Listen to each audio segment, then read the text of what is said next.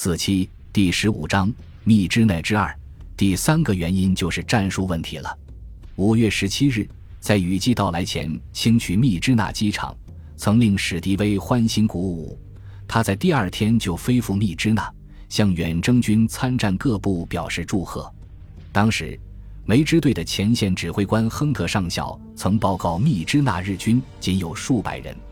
史迪威因此产生了若干轻敌思想。实际上，亨特上校的报告是有问题的。密支那守军主力为日军第十八师团第幺幺四联队，联队长丸山房安大佐是日本陆军大学毕业生第一名，被称作童颜却有一副钟馗般胡须的名将。此人平时放浪形骸，作战时还带着一位美貌的慰安队长。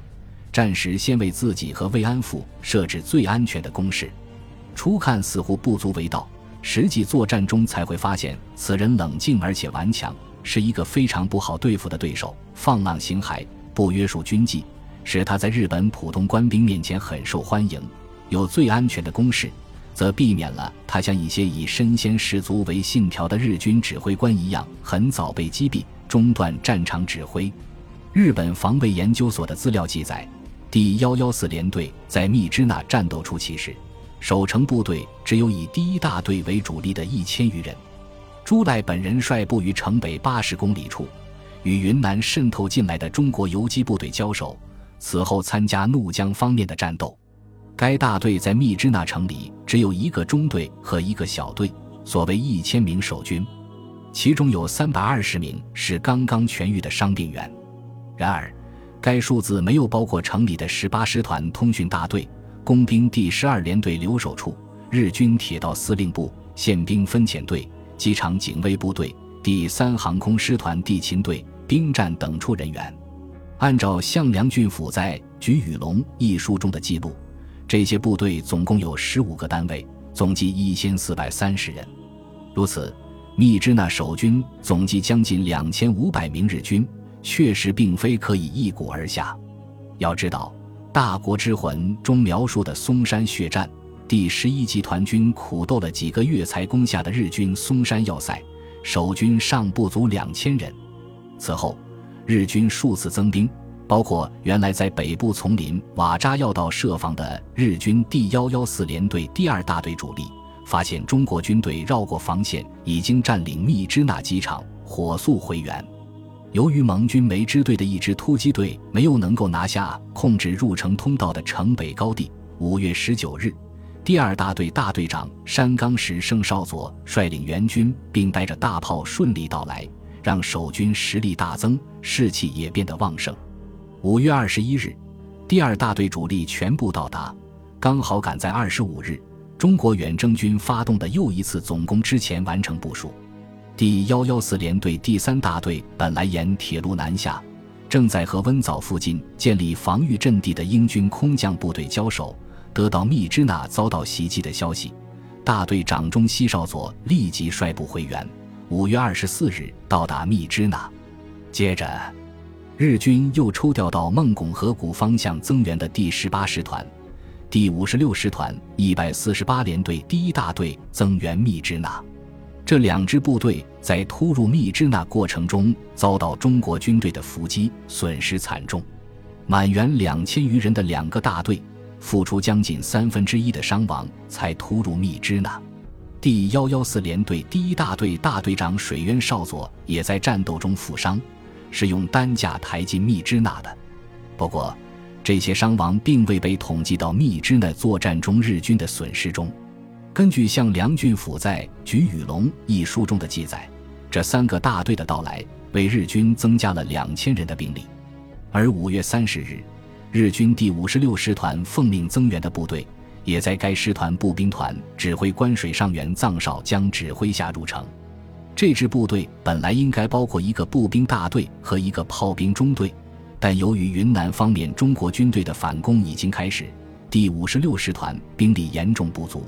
只好扣留了大部分其中本来准备加入增援部队的步兵，最终，水上少将率领打了折扣的援军约四百名官兵加入战局。日军不断增兵，在密支那的战斗呈现出焦灼状态。日军第幺幺四联队副官平井玉郎大卫在密支那八十天的攻防战中提到，中国远征军在对密支那的攻击中有一个失误，那就是按照美军守卫机场的常规，空运了大量毫无用处的高射炮到密支那机场，而没有运送战车。在胡康河谷战斗中，中国装甲部队给日军造成了巨大损失。第幺幺四联队因此将联队炮中队和大部分反战车武器送往胡康前线，在密支那几乎没有可以抵抗装甲部队的装备。密支那周围一片平原，如果中国军队投入坦克部队，日军的防线大约早就崩溃了。不过，平井这个指责也有些失之片面。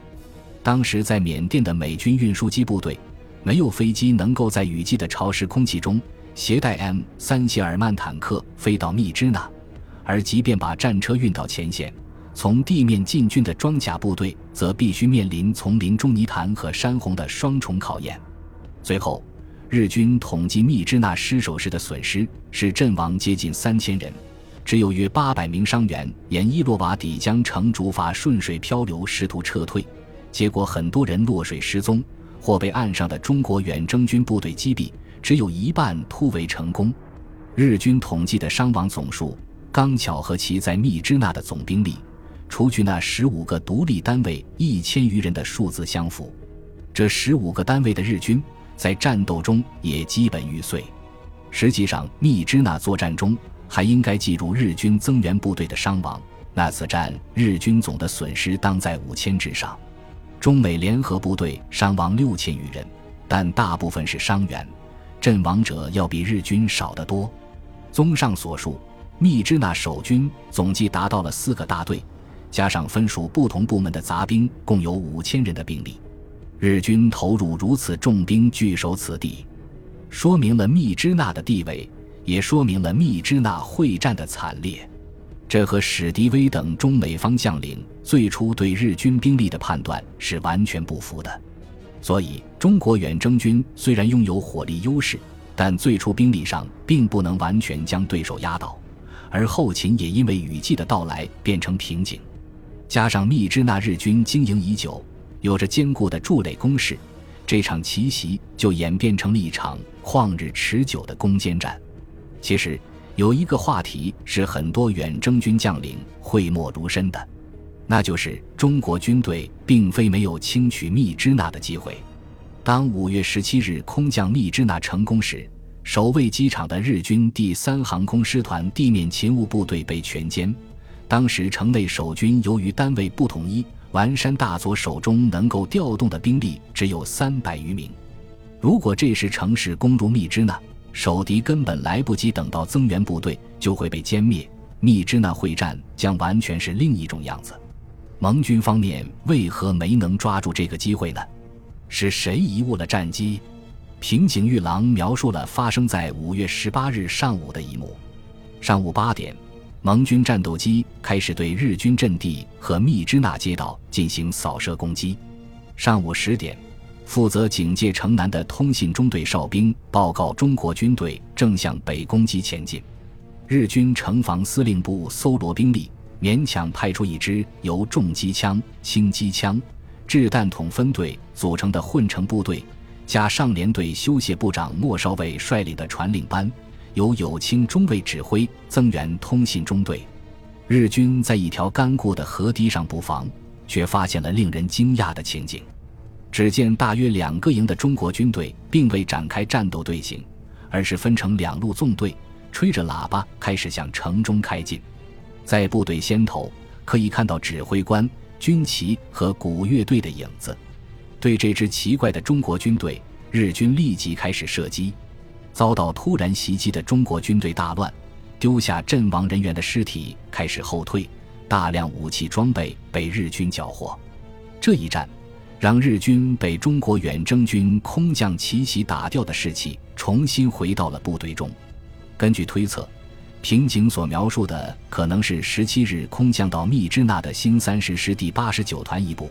他们是在误信梅支队已经攻占密支那的信息而遭到无妄之灾的。梅支队参加攻占机场后，曾派出一支部队于十七日夜间向密支那发动袭击。由于通讯不畅，而密支那方向一片平静，第八十九团显然误以为这支部队已经攻占密支那。无奈的是，这支梅支队的部队并没有到达密支那，而是在黑夜的丛林里走错了方向。第八十九团遭到袭击的时候，这支部队还在城西一公里的斯塔波尔村寻找道路，这体现了密支那战场上中美部队缺乏协调的弱点。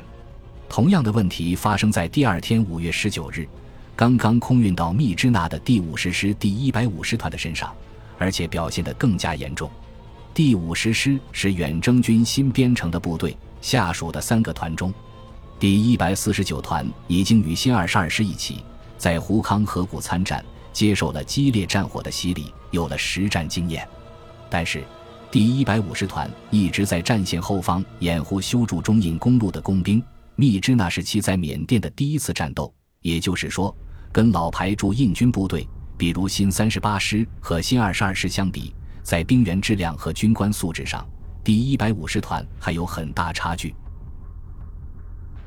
本集播放完毕，感谢您的收听，喜欢请订阅加关注，主页有更多精彩内容。